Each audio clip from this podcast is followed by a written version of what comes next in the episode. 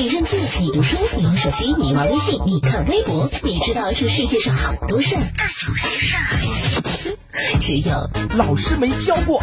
老师没教过，只为你说别人不知道的事儿，每天都有收获，有惊喜。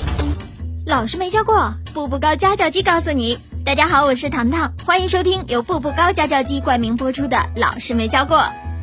今天咱们来说一说“狗屁不通”，写的什么呀？“狗屁不通”，甭理他，“狗屁不通”，这些话是什么意思？为什么要这样说呢？人们往往把写的很差劲的文章批为“狗屁不通”，这是为什么呢？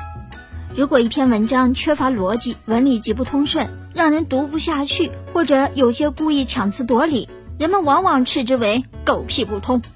另外，那些不通事理、过于固执己见的人，有时候也被人称为“狗屁不通”。总之，人们是借用“狗屁”来表达一种贬斥的意思。为什么会有这样的说法呢？其实最初并不是“狗屁不通”，而是“狗皮不通”。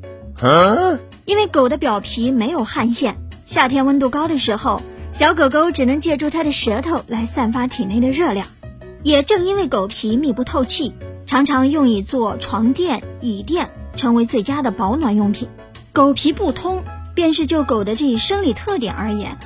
后来因为皮和屁谐音，人们在口头上逐渐就喊成了狗屁不通。又因为用屁来形容文理不通的文章或者不明事理的人更加鲜明形象。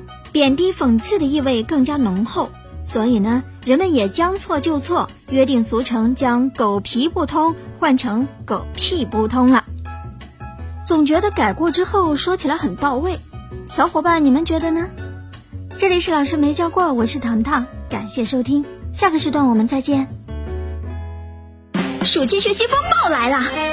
家教机公益助学，免费带回家试用，凭有效身份证和学生通知书，均可到阜阳各大商场步步高专柜或二中南门斜对面步步高专卖店进行办理。